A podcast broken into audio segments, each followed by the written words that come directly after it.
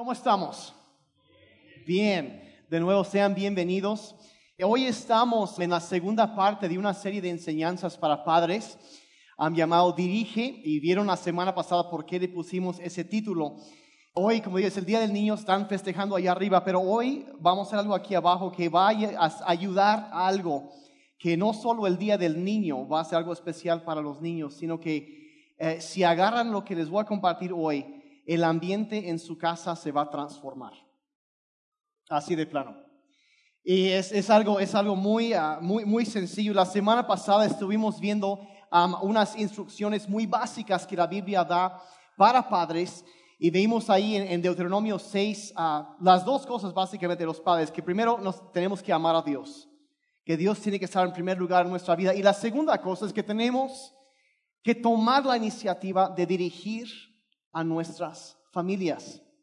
Ahora, a lo mejor no dije exactamente mucho de cómo hacerlo, porque puede variar, puede cambiar para cada familia, pero hay algunas cosas, pero necesitamos estar pensando y ser conscientes de eso. Y vi esta semana para varias personas, me estuvieron comentando cómo eh, simplemente el pensar en eso eh, ayuda a cambiar el enfoque. Entonces, hoy llegamos, eh, vamos a ver lo que llamo tres principios eternos para padres. Tres principios eternos para padres. Tres principios que nunca van a cambiar y que siempre tenemos que eh, cuidar esto. Y honestamente, no es solo algo que podemos aplicar con nuestros hijos, sino en cualquier relación humana. Son cosas que debemos hacer, cosas muy sencillas.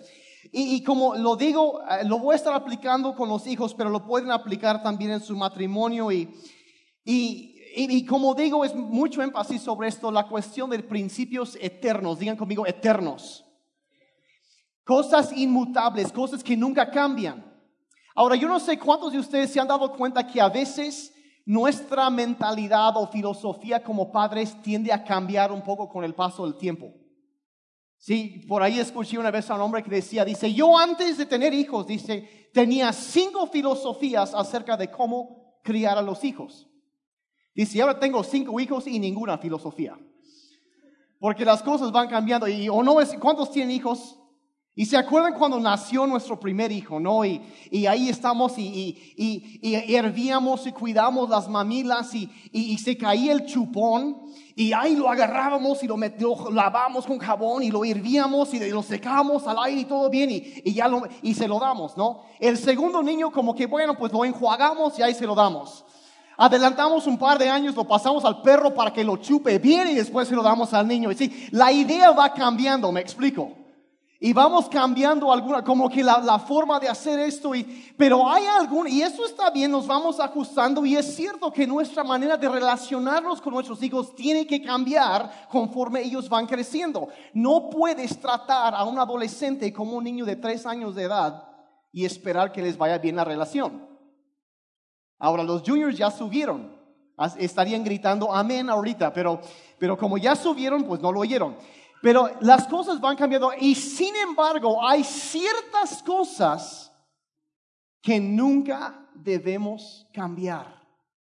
Y de eso vamos a hablar hoy, los principios eternos para padres. Y vamos a estar estudiando un encuentro que Jesucristo tuvo con unos niños y vamos a aprender de él. Entonces, estamos en el libro de ah, Marcos, capítulo 10, y si traen su Biblia me pueden acompañar, si no en el app de la Biblia, ahí están todos los apuntes. Marcos 10, versos 13 al 16.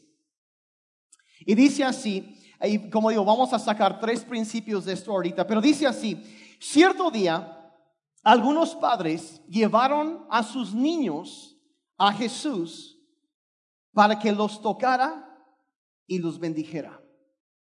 Pero los discípulos regañaron a los padres por molestarlo. Y cuando Jesús vio lo que sucedía, se enojó con sus discípulos y les dijo, digan conmigo, dejen que los niños vengan a mí. No los detengan, pues el reino de los cielos pertenece a los que son como estos niños. Y les digo la verdad, el que no reciba el reino de Dios como un niño, nunca entrará en él. Y entonces, verso 16, tomó a los niños en sus brazos Y después de poner sus manos sobre la cabeza de ellos, los bendijo. Padre, te pedimos en esta mañana, Señor, que tu palabra nos sea abierta. Señor, te pedimos que podamos aprender del ejemplo de Jesucristo, el más grande de todos los tiempos. Padre, que podamos de tu amor hacia nosotros, que podemos, Padre, también ser un reflejo de cómo Él es para nuestras familias. Padre, te damos gracias que tu presencia ya está con nosotros. Y te pedimos que en ese día tu Espíritu Santo dé testimonio en cada uno de nosotros de la verdad de tu palabra. Te lo pedimos en nombre de Jesús. Todos dijeron amén. Amén. Muy bien, entonces en esta corta historia que acabamos de leer encontramos muchas cosas de que podemos hablar, pero de Jesucristo topándose o encontrándose con niños pequeños, vemos tres principios eternos de las relaciones humanas y especialmente con los niños. Y el primero, tan importante, que lo vemos ahí, número uno, es la importancia, número uno, del toque amoroso. Digan conmigo, toque amoroso. Toque amoroso, toque amoroso. Eh, toque apropiado y amoroso comunica un sentir tan profundo de amor y aceptación. Ahora lo vemos ahí en el verso 13, dice, algunos padres, dice, llevaron a sus niños a Jesús para que los tocara. Llevaron a los niños para que Jesús los tocara.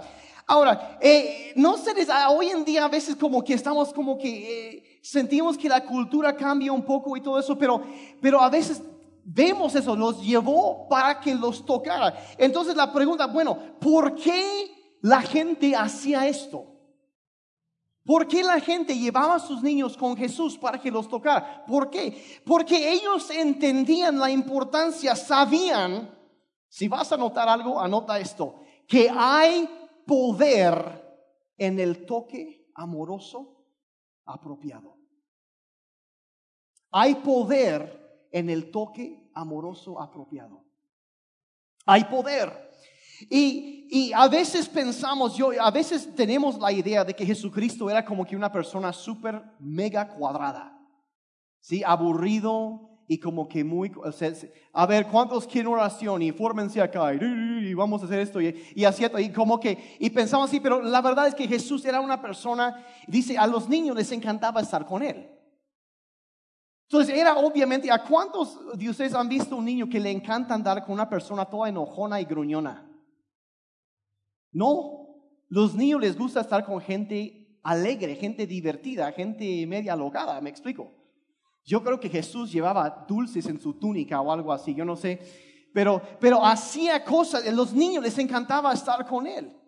Y entonces él, y yo puedo imaginar esto cuando, cuando él estaba, y no es de que aquí una cosa, que voy a orar por ti, por ti, así, pásenme y fórmense. Y, eh, o sea, no, era como que era más relajado. Y la palabra este, griega que usa aquí para tocar es una palabra que se, pronuncia aptoma y traducida, traducida tocar y significa literalmente conectarse con alguien o abrazar, tocarlos. Y es, es como si pueden imaginar a Jesús ahí sentado en una piedra, no en el campo, porque no cabía en ningún edificio y, y los niños se le echaban encima, ¿no? y los abrazaba y jugaba con ellos y, era, era algo que les hablaba, los tocaba apropiadamente y les hablaba algo para animarles. Era muy relacional, se conectaba con la gente, era un toque amoroso. Ahora, ¿qué tan importante es el toque? A veces pensamos, no, es para tanto. Yo estaba leyendo hace unos días de un, de un rey, Federico II, que en el décimo tercer siglo hizo un experimento. Y este hombre, es un experimento yo diría bastante raro, pero él quería saber qué idioma hablarían los bebés, los niños, si nadie les hablara nunca. O sea, ¿qué es lo que surgiría naturalmente de un bebé?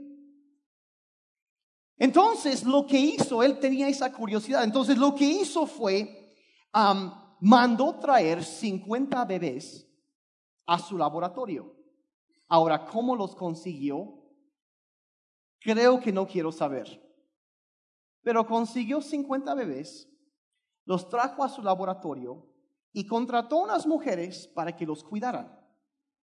Pero con las indicaciones muy específicas de que no debían jamás hablar ni hacer ningún sonido con los bebés, ni mostrarles ningún afecto, ninguna emoción.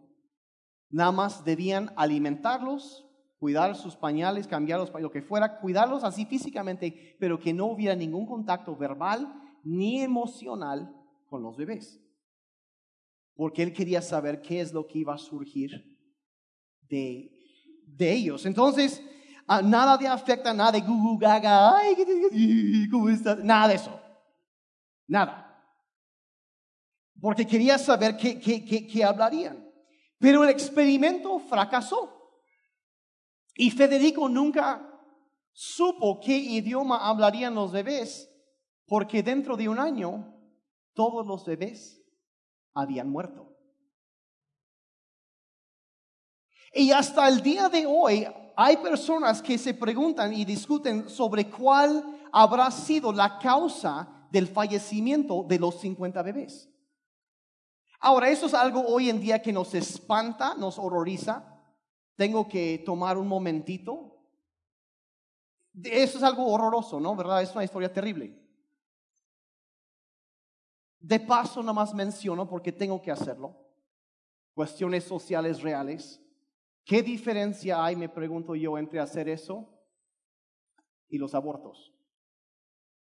La práctica del aborto. Pero bueno, eso es otro tema. De todas formas, un bebé muere.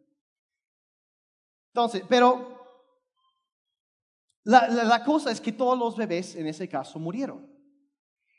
Y hasta el día de hoy, generalmente el consenso que hay en cuanto a lo que sucedió ah, en eso fue que, que los niños, porque no murieron por una falta de alimento físico, se les daba comida, los atendían, los mantenían limpios, todo eso, pero murieron. Y dicen, se considera que fue por una falta de lo que llaman sustento emocional o alimento emocional. Y por eso fallecieron, o, un sustento emocional o relacional.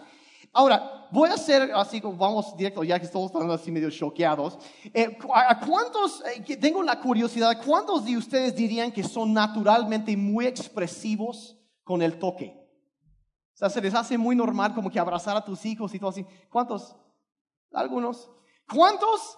Eh, eh, ¿Cuántos como que no tanto? Lo haces, pero mm, como se te hace un poco raro y te sientes un poco incómodo haciendo eso. Si pueden levantar la mano, si está bien, no, hay problema. Ahora, ¿cuántos de ustedes de plano están como que no me metan en todo este emocionalismo, no toco a nadie, no me toquen invasión de burbuja personal y hasta ahí? Que no les gusta el contacto, les cuesta. Ok, tal vez.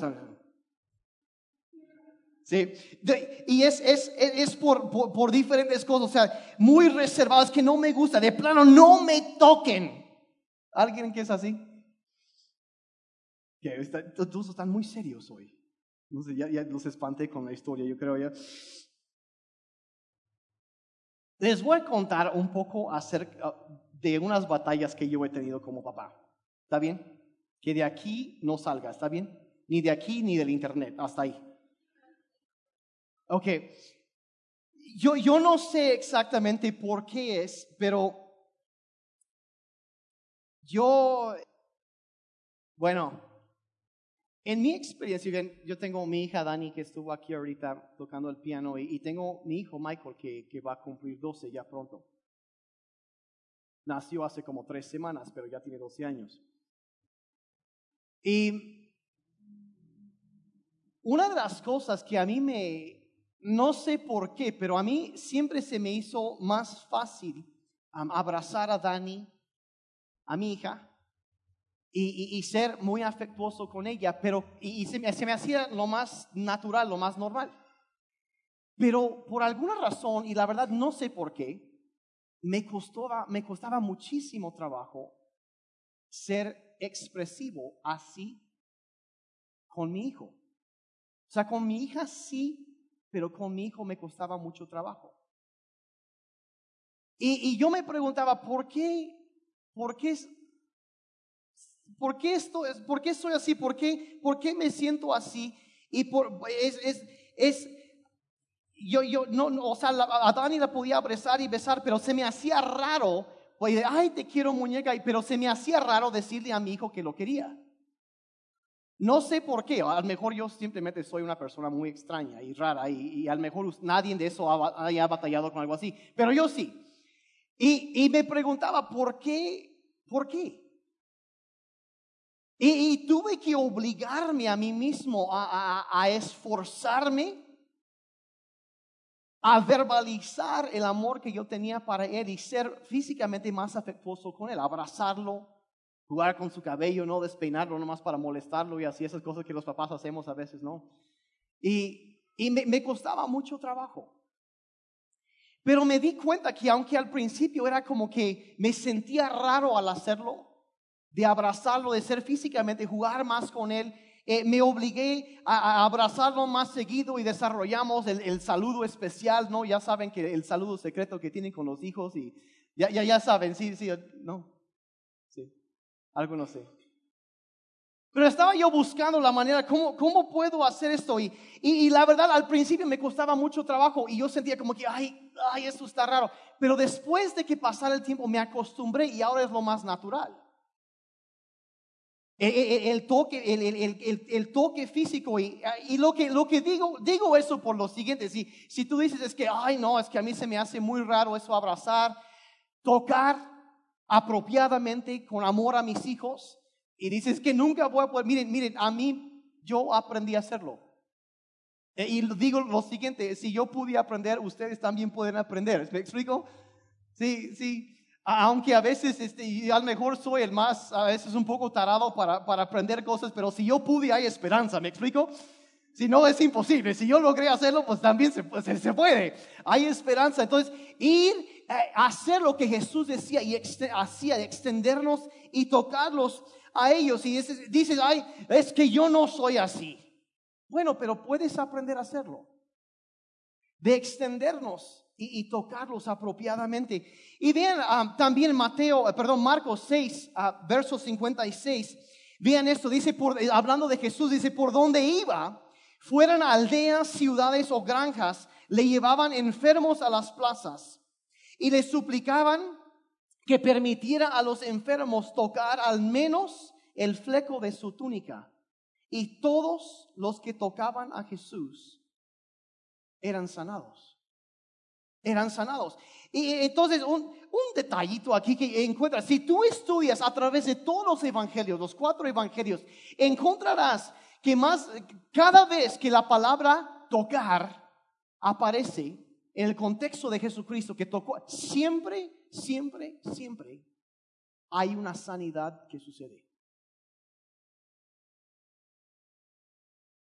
¿Por qué es eso? Y lo, más de 30 veces sucede esto, que cuando tocaba a alguien, algo era sanado, alguien era sanado, algo siempre sucedía. Y, hay, hay que entender que hay poder en un toque amoroso y apropiado. Hay poder en eso.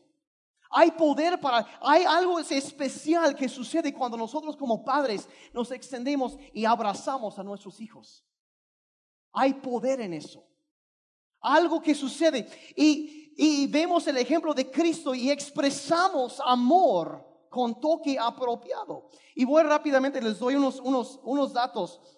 En las niñas, especialmente las niñas preadolescentes, su necesidad de toque físico incrementa.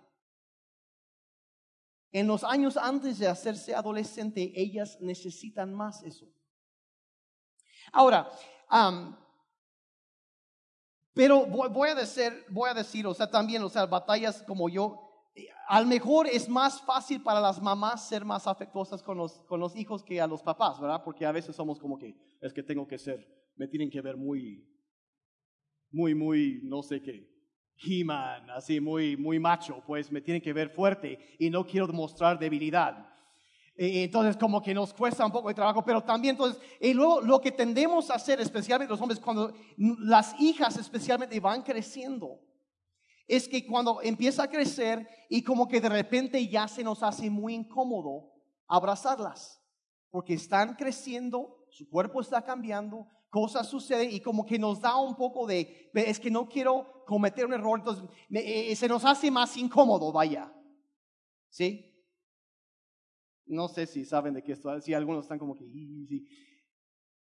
Entonces, y están sucediendo cambios muy, muy, muy drásticos, están pasando por una etapa, pero ellos necesitan ah, su, su, su, necesidad del toque amoroso apropiado incrementa. Y honestamente, papás, hombres, la cosa más importante que tú puedes hacer como papá para proteger a tu hija del pecado sexual es mostrarle toque, afecto, un abrazo apropiado, amoroso. Porque tiene una necesidad. Y lamentablemente, si los hijos no, si esa necesidad no lo encuentran satisfecha en nosotros, muchas veces lo buscan en otro lugar. Y si no saben cómo diferenciar entre un toque apropiado y algo que no es apropiado, pueden caer presa más fácilmente en algún depredador que ande por ahí. ¿Sabían eso? Si tú quieres proteger, si tú ves a tu princesita y estás pensando en comprarte una playera que dice tengo una escopeta y una pala y sé usar ambas, porque te da miedo que algún bueno, que el Señor los tenga fuego lento, no, pero algún, algún mocoso por ahí, este, quieras, y, y la mejor cosa que tú puedes hacer, darle toque amoroso apropiado, abrázala, Trátala como una princesa. Lo necesita. Y eso la protege de otras personas que quieren aprovecharse de ella. ¿Me estás siguiendo? ¿Sí? Ahora, aunque los estudios dicen que las niñas reciben cinco veces más atención de esta manera de sus padres que los niños, los estudios también dicen que los niños tienen las mismas necesidades que las niñas. Las mismas. No es posible ser demasiado afectuoso con tus hijos. No es posible. Y vemos, y es por eso que, ¿por qué? Porque el toque apropiado, toque amoroso, un abrazo. Hay poder en eso, hay algo. Comunica un sentir tan profundo de aceptación, de amor, como ninguna otra cosa lo puede hacer. Significa tanto. Los niños lo necesitan. Y aunque tú te sientes raro dándoles un abrazo, créanlo, se puede superar ese sentir y se te puede hacer normal. ¿Sí? Puedes hacerlo. Y, eso lo, y por eso la gente llevaba a sus hijos a Jesús. Entonces, eh, el, vaya también. Hombres, a ver, hombres, levanten la mano, sí, casados, confiesen. Sí. Toque apropiado y amoroso con tu esposa. ¿Cuántas mujeres dijeron amén? Sí, ¿e-, es posible toque no sexual, aunque algunos no lo sabían.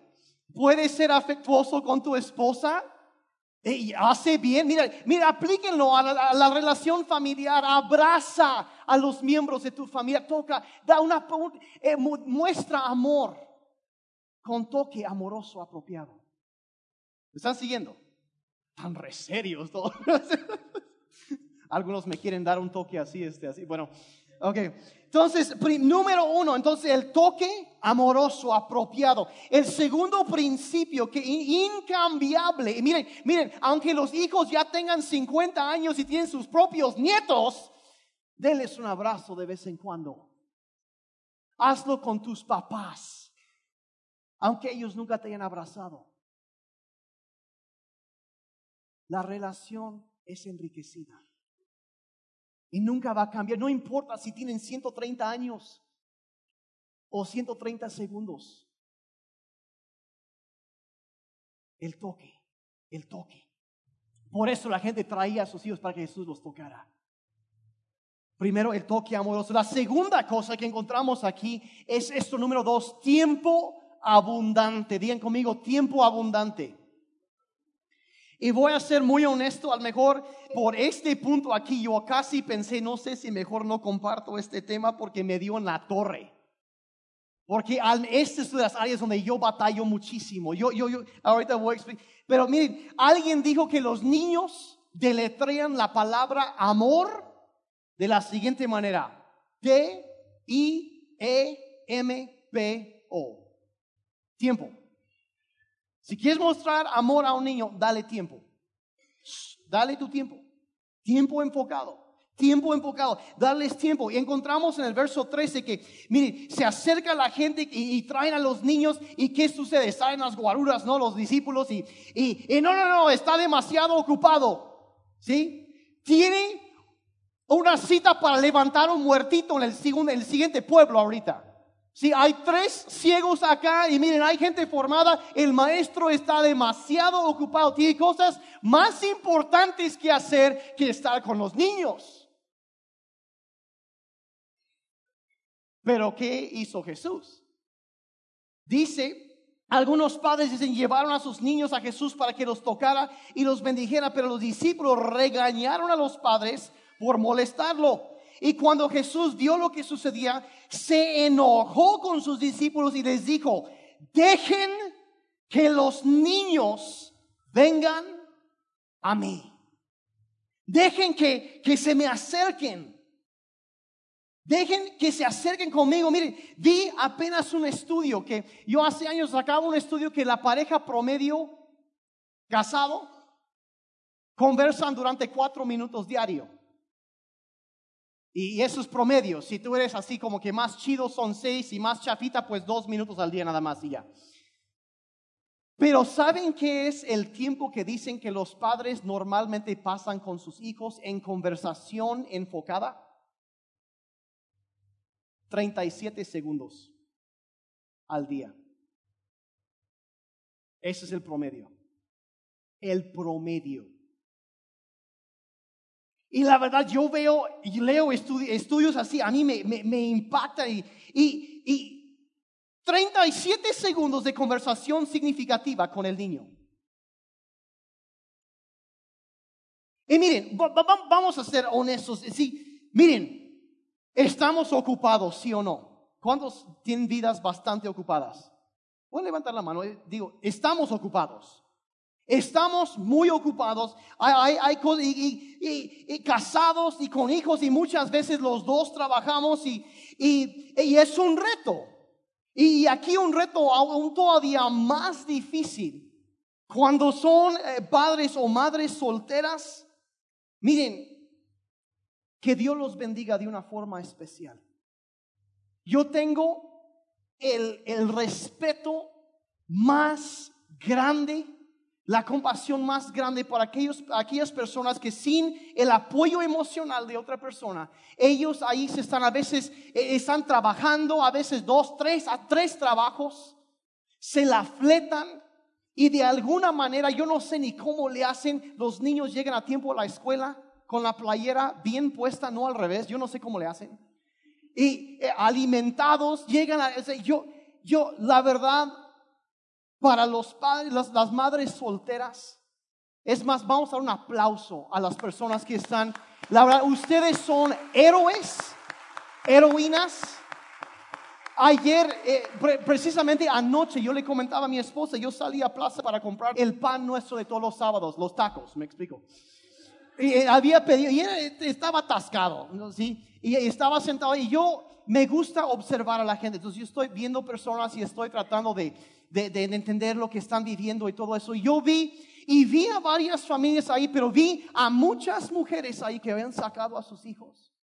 Y yo estaba diciendo, Señor, gracias a Dios por, por esas, esas mujeres tan luchonas que están, le están echando todas las ganas, cansadas y aún así sacan a, sus hijos y yo estaba orando, estaba pensando eso, viendo a la gente y, y justo en ese momento, una persona que viene aquí a la congregación, una madre soltera, pasó con sus hijos y me saludó y yo dije, gracias a Dios por el esfuerzo que están haciendo.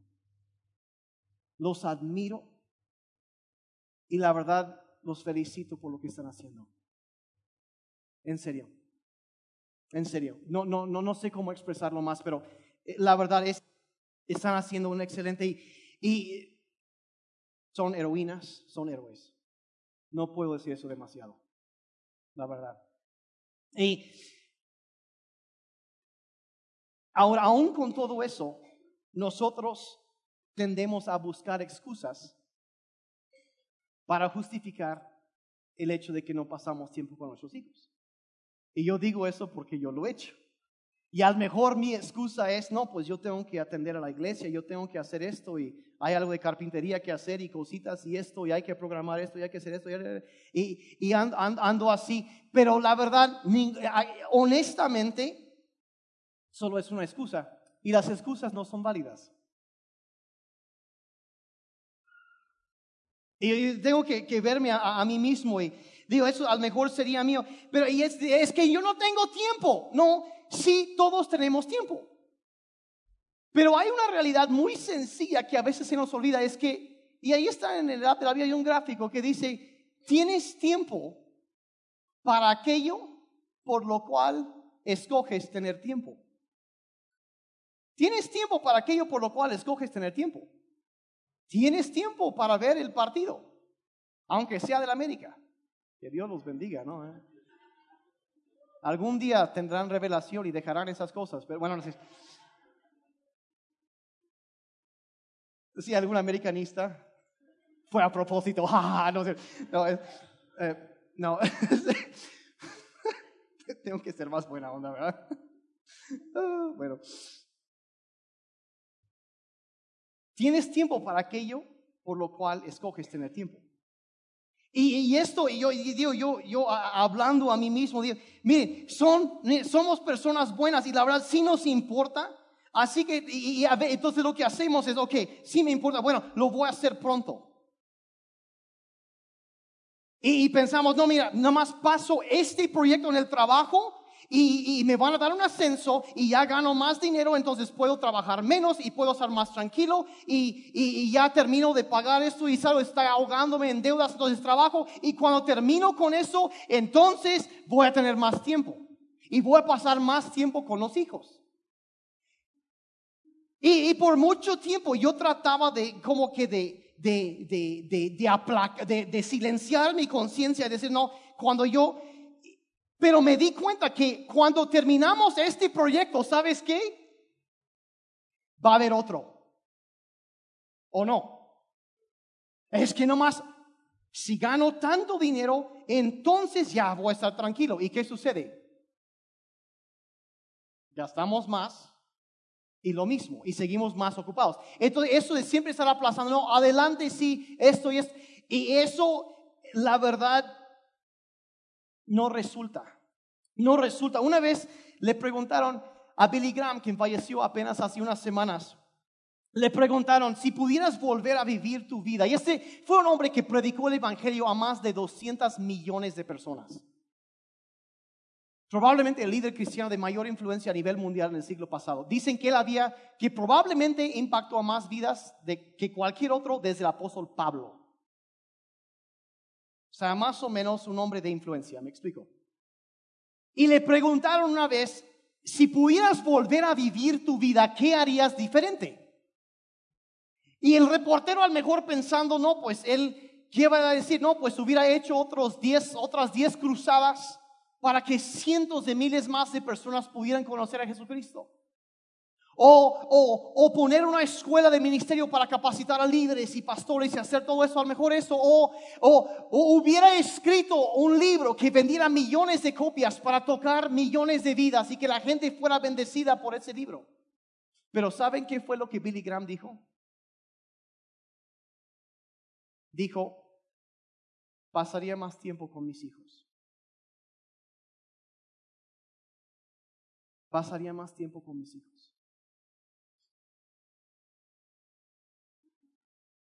Tiempo abundante. Si quieres una relación sana, fuerte con tus hijos, con tu cónyuge, tiempo abundante, tienen que pasar tiempo juntos. Darles de tu tiempo, es darles de tu vida. Y, y cuando llega ese momento, en serio, y nadie me pagó por decir esto, pero apaga tu celular. ¿Alguien dijo amén? Sí. Facebook puede esperar, aunque no lo creas. Sí, no, ahí va a seguir el chisme, no te preocupes por eso. Siempre habrá chisme nuevo. Pero el problema con los niños, yo estoy entendiendo eso, es que un día llega el niño y llega tu esposa y dice, ay, estoy embarazada y te inunda de terror, parpadeas y ya nació. Y luego como que no parpadeas por varios días porque no puedes dormir, parpadeas otra vez y ya entró a la escuela. Parpadeas otra vez y está terminando la secundaria. Parpadeas otra vez y te está pidiendo las llaves del coche para salir con sus amigos. Y luego algún día Es terrible para yo, yo, yo, yo, en serio, yo de las memorias que yo tengo grabadas en mi, mente, es un día que estaba cargando a Dani, que era chiquitita, tenía pañales, todo así. Y, y Mari la peinaba con, tenía, o sea, su, su cabello cortito, cortito. Entonces, le, y le hacían dos chonguitos acá. Y, y, eran como antenitas, ¿no? Sus palmeritas que, y, y porque no, le, no tenía, o sea, hasta ahí llegaban, o sea, todavía no colgaban. Entonces yo, y yo me acuerdo que yo la estaba cargando y estaba entrando en una tienda y me acuerdo como, ¿no ves que cuando entras a algunas tiendas como que están soplando aire, ¿no? Y me acuerdo cómo se le movían sus palmeritas. Y honestamente, a veces estoy aquí tocando y volteo y la veo parada ahí con sus palmeritas. Todo eso es lo que yo veo. Yo veo, yo parpadeé y digo, ¿qué chihuahua pasó? Y así está. El tiempo vuela. Y el tiempo que no aprovechas ahorita. Yo quisiera ser muy positivo, decir, mira, te lo vas a recuperar. No lo vas a recuperar. Las oportunidades que se pasan no se recuperan. No se recuperan. Tienes tiempo para aquello por lo cual escoges tener tiempo. Y, ¿Y cuánto dura nuestra vida? ¿Qué es lo que la Biblia dice en Santiago 4:14? Dice, ¿cómo saben qué será de su vida el día de mañana? La vida de ustedes es como la neblina del amanecer, aparece un rato y luego se esfuma, se va, se esfuma el tiempo. que no se nos escape la oportunidad, que no se nos esfume la oportunidad de tocarlos, de pasar tiempo con ellos. ¿Estamos de acuerdo? Por eso Jesús dijo, dejen que los niños se acerquen. Deja que los niños se te acerquen. Acércate tú a ellos abrázalos, acércate tú. Y luego la, la, siguiente, entonces primero el toque amoroso, después tiempo abundante. Y número tres que encontramos lo que Jesús hacía es esto, número tres, las palabras reafirmantes. Palabras que edifican, que, que levantan. El verso 16 dice, entonces tomó a los niños en sus brazos. ¿Sí? Los dejó, o sea, tomó el tiempo para hacerlo, los abrazó. Y dice, y después de poner sus manos sobre la cabeza de ellos, ¿qué dice? Los bendijo, los bendijo. Y miren, no sabemos qué fueron las palabras exactas que habló. No sabemos, pero sabemos que fueran palabras buenas, porque bendijo, habló bien, los levantó con sus palabras, los levantaba y, y, no dije, eh, niños, no hay que hacer eso. Tranquilo, sígase. Va uno, ¿eh? No, no, no era de nada. Eh, eh, eh, yo, Deja de golpear a tu hermano. Deja de golpear a tu hermana. Pero ella me mordió. No, sí, no importa. Y, así, o sea, estar constantemente eso de, que no estaba Jesús ahí. Dice, deja de golpearse, no manches. Quisiera que fuera más como tu hermana no, no andaba diciendo esa clase de cosas, me explico. O sea, los bendijo y los levantaba con sus palabras. Y mire, como padres tenemos que cuidar que estamos hablando palabras de vida para nuestros hijos, no palabras de muerte. La Biblia dice que la vida y la muerte están en poder de la lengua. Podemos dar vida a nuestros hijos o podemos darles muerte a sus sueños. Podemos dejar que, ellos se vayan muriendo por dentro por falta de sustento emocional que deben recibir de nosotros. Y perdónenme por decirlo otra vez y recalco esto, si tus hijos no lo reciben de ti, lo van a buscar en alguien más.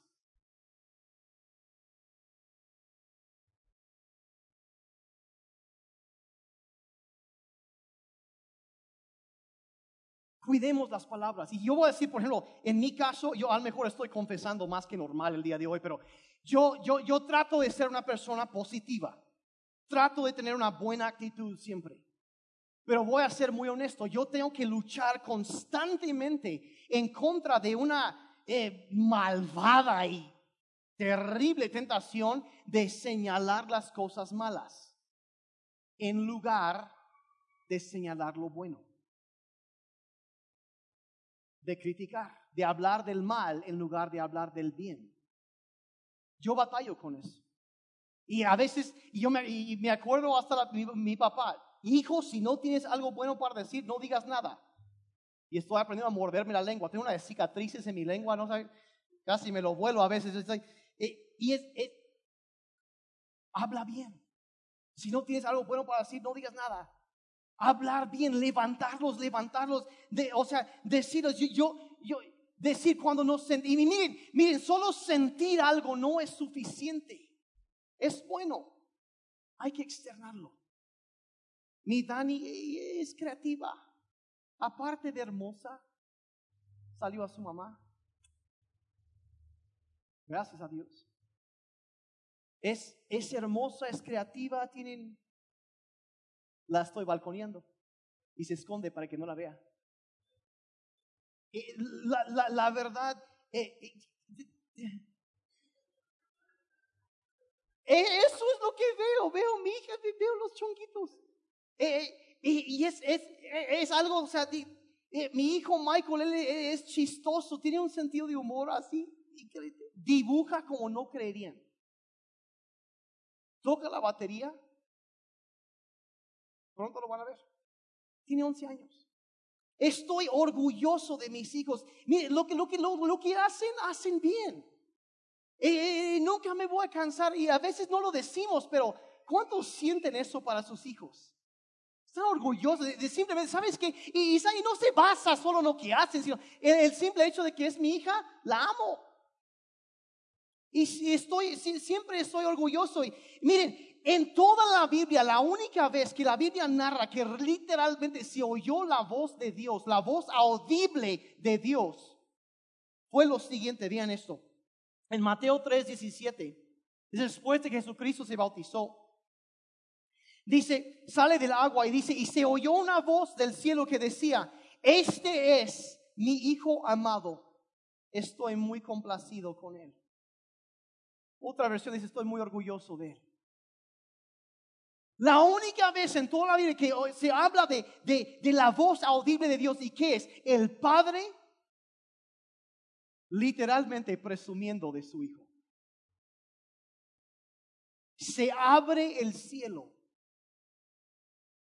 Estoy tan orgulloso de ti, hijo, hija. Estoy tan feliz que tú eres mi hijo, mi hija. Hablar bien. Vas tan bien, quiero que todos sepan que eres mío. Te amo tanto que no sé cómo expresarlo. Estoy tan orgulloso de ser tu papá.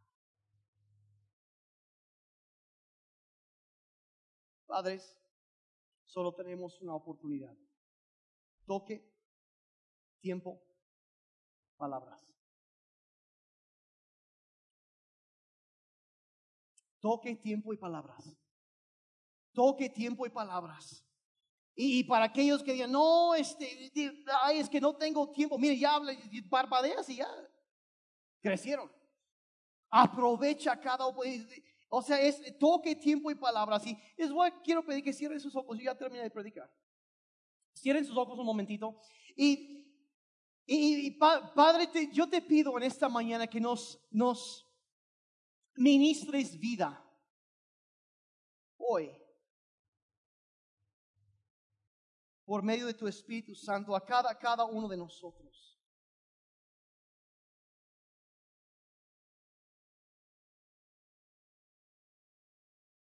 háblanos, Señor. Y, mire, tomen un momento ahí con los ojos cerrados de reflexionar un momentito sobre sus vidas y aplicar esto, por favor, aplicarlo. Si yo estoy, a lo mejor hoy estamos celebrando el Día del Niño, pero yo estoy enseñándoles algo que, que si lo ponen en práctica transformará la vida de sus hijos. El mejor regalo que puedes darle a tus hijos. Hay nada mejor que esto. Absolutamente nada mejor.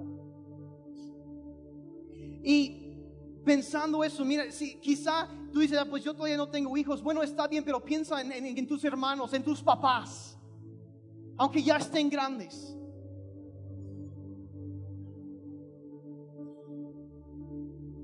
Tus hermanos, tus hermanas y, y, pregunta, ¿estoy amando bien? Con, con toque apropiado. Y, y, mire, nada de excusas aquí. Nada de excusas. Estoy expresando afecto. Como lo hacía Jesús. Estoy pasando tiempo suficiente con ellos, invirtiendo tiempo en sus vidas. De nuevo, nada de excusas. Estoy edificando con mis palabras en lugar de derribar con mis palabras. De nuevo, nada de excusas.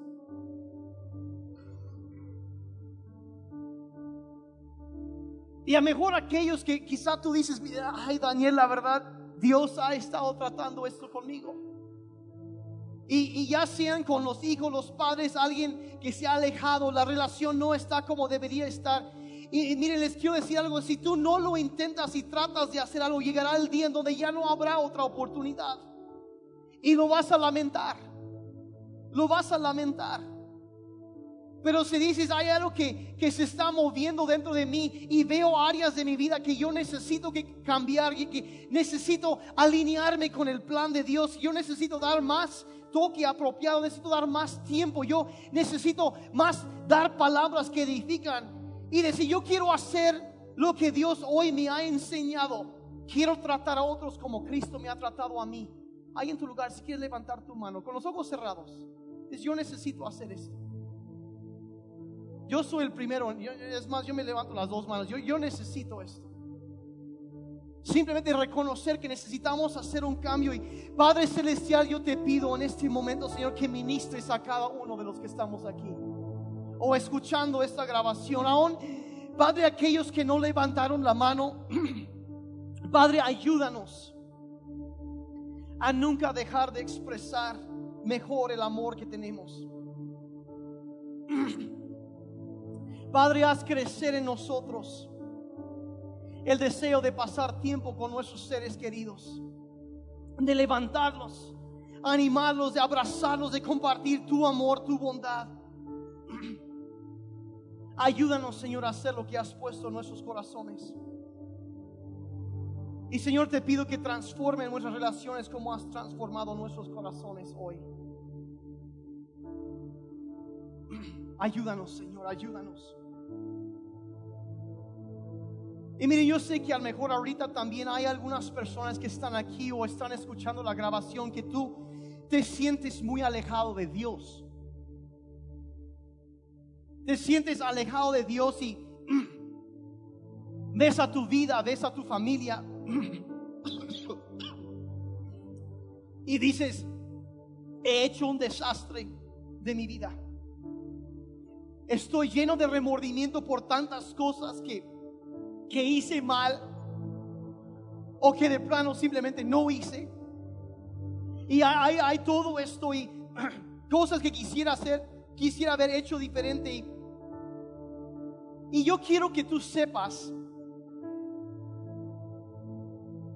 que Dios quiere que tú lo veas como tu Padre Celestial.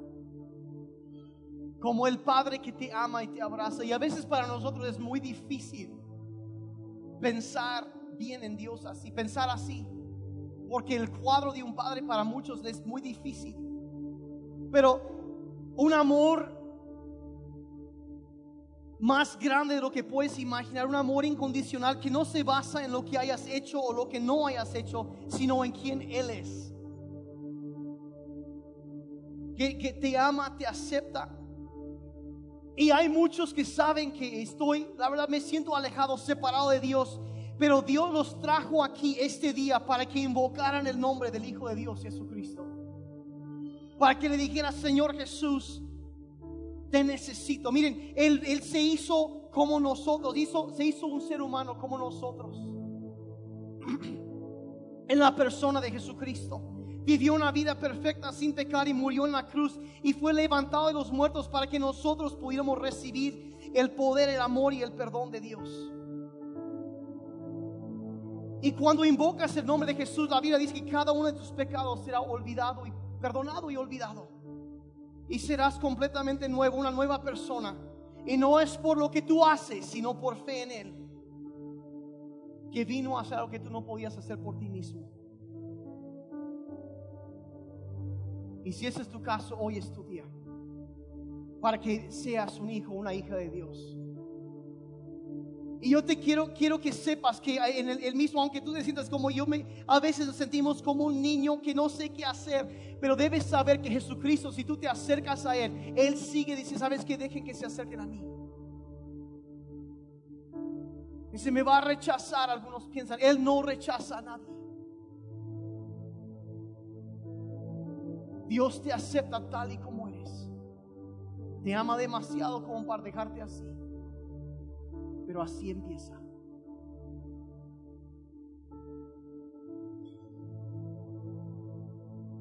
Si tú quieres ser un hijo de Dios, ahí en tu lugar, díselo, Señor Jesús, ven a mi vida, sálvame, sálvame, dame nueva vida. Yo sé que no se trata de mí, sino de hacer tu voluntad y de vivir para ti. Perdóname por mis pecados y hazme una persona nueva. Te lo pido en el nombre de Jesús. Si tú oraste eso por primera vez, bienvenido a la familia de Dios. Y puedes saber que el mismo, la misma manera que Él abrazaba, bendecía, sigue haciendo eso.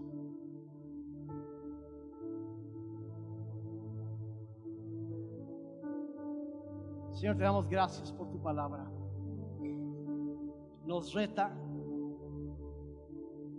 pero también nos enseña a ser más como tú, Señor. Gracias.